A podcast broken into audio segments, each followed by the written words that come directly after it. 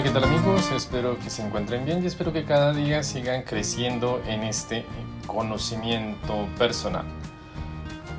Trayendo a colación lo que hemos mencionado en los anteriores audios y que se ha relacionado con esta manera de mirarnos más en ese dofa, en esa manera de poder descubrir nuestras debilidades y fortalezas con el dofa. Hoy quiero traerles a colación lo que es la pirámide de Maslow, que está formada por cinco niveles, que se trata de explicar cómo se impulsa la conducta humana. Pero antes de continuar, obviamente vamos a tener nuestra canción, que es, hoy traemos un rock en español, y un argentino, tal vez lo conocemos, Andrés Calamaro una canción de él que se titula Las oportunidades y obviamente tiene mucho que ver con lo que estamos hablando. Tres verdes partes de la canción que van en sintonía de lo que vamos a hablar. Dice, a veces esperando las oportunidades no se ven y se, y se tira todo a la marchita y todo tan orgullosa y tal vez fuiste mía aquel verano. Mirando las golondrinas, el cielo no ve otras golondrinas al alcance de la mano es cuando la estupidez no gana por afán. A la suerte nunca, nunca llega si la estamos esperando. ¿Cómo, cuándo y por qué? Son demasiadas preguntas para hacerle al destino. A veces estamos finos y otras veces nada que ver, pues hay que caminar antes que empezar a correr. Creo que esto nos ayuda de alguna manera, obviamente tiene su sentido poético y su sentido alegórico, pero permite que miramos y hagamos ese tipo de preguntas en nuestras relaciones personales y obviamente con nosotros mismos de la conducta humana. Se estarán preguntando ustedes entonces qué es la pirámide de Maslow. Esta pirámide fue conocida por su jerarquía y sus necesidades humanas, que fue una teoría psicológica por este psicólogo estadounidense Abraham Maslow que la, la expuso en 1943 en su teoría sobre la motivación humana. Es así que Maslow entonces en esa teoría da cinco clases de necesidades. Estas necesidades obviamente van en una representación piramidal y de esta manera las va jerarquizando. Y son necesidades básicas en la parte inferior y va subiendo cada vez hasta la cúspide. La base entonces está en las necesidades fisiológicas, seguidas de la necesidad de seguridad, pertenencia, autoestima y por último autorrealización. Analizaremos entonces con detalle cada una de ellas de una manera más eh, concreta. ¿Cuál es y por qué es la jerarquía? Bueno, según Maslow, la satisfacción de las necesidades debe seguir un orden secuencial, con la base hasta la cúspide.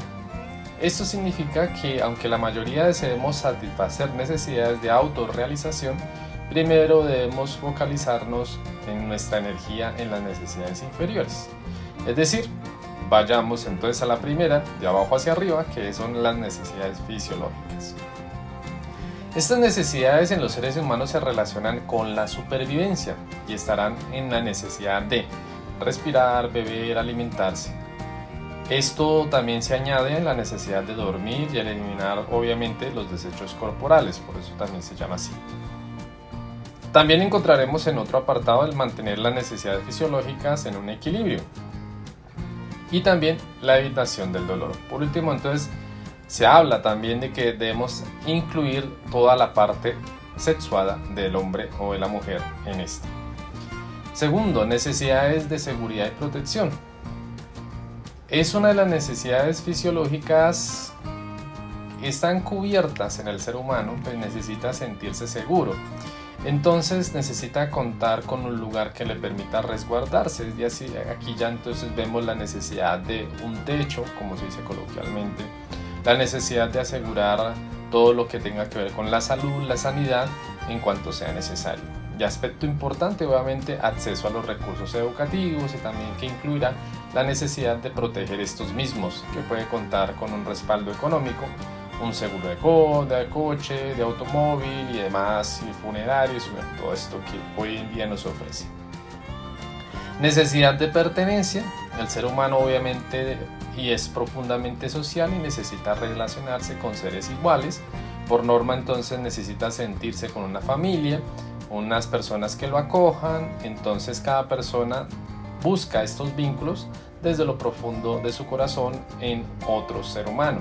Estos vínculos son importantes porque ayudan a establecer esas amistades profundas, a pertenecer a alguna organización social o comunidad o que la persona también se sienta identificada, entonces debe sentirse incluido en actividades culturales, religiosas, deportivas y recreativas. Otra que sería la autoestima. Maslow describe dos tipos básicos de necesidades relacionadas con la autoestima. Por una parte está la relativa propia con la misma persona, aspectos con el respeto hacia uno mismo, la autoconfianza, el ser independiente, el sentirse satisfecho, el formar parte de un primer grupo. Pero Maslow también hace hincapié en la relación con los demás y así sería importante esta necesidad de la dignidad, del respeto y el ser reconocidos y apreciados por otros. En la autorrealización, la pirámide de Maslow culmina con la necesidad de ser más profundo y elevado en la autorrealización, que consistirá en desarrollar nuestro potencial en diferentes ámbitos. En esta podemos incluir en lo que es el desarrollo personal, la aceptación, la gratitud, el liderazgo también puede estar allí, además de incluir a otros y fomentar el sentido de la justicia, la belleza y el significado de la verdad. Más allá de la pirámide de Maslow, en un tiempo posterior, él logra entonces admitir que hay unas posiciones más en la, en la pirámide, de particular que pues, no fueron colocadas y se producen por las circunstancias que lo rodean. Además, rodean al ser humano, obviamente, y con los años identificó tres categorías de estas necesidades en la pirámide, que está la estética, la cognitiva y la autotrascendencia. En esta versión de la pirámide de Maslow, entonces se llega a ver la más rica visión compleja del ser humano. No obstante, pues esta teoría trascendió a lo largo de los años eh, y de las cinco necesidades y obviamente todavía se enseña, pero esto tenemos que tenerlo claro.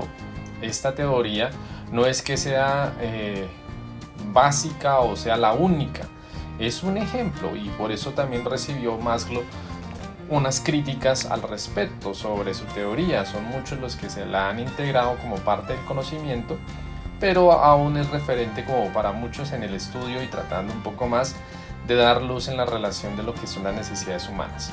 Entonces, en 1976 se hace una crítica de esta, de esta pirámide y obviamente pues como todo, todo escritor tiene sus pros y sus contra y obviamente entonces eh, varios autores reconsideraron a Maslow en lo que podría ser estas necesidades. Entonces expusieron una jerarquía que no, no habría necesidad de estas, sino que pues esta realización es, es fuertemente criticada con un argumento eh, principal sobre la felicidad que es relativa en cada persona, puede sentirse dichosa sin tener todas estas necesidades. Esa fue la crítica mayor. Pero esto, digamos, no es lo importante, es que realmente tú, desde tu reflexión particular, pues mires y, y, acondiciones esta pirámide a tus necesidades. Si la sientes que puedes acomodarla a tu, a tu vida, a a tu autodesarrollo, pues obviamente la teoría te ayudará.